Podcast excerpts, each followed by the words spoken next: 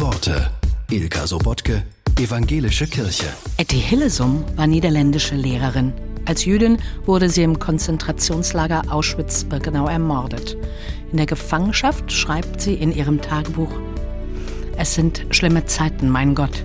Ich verspreche dir etwas, Gott, nur eine Kleinigkeit. Ich will dir helfen, dass du mich nicht verlässt. Es wird immer deutlicher, dass du uns nicht helfen kannst, sondern dass wir dir helfen müssen.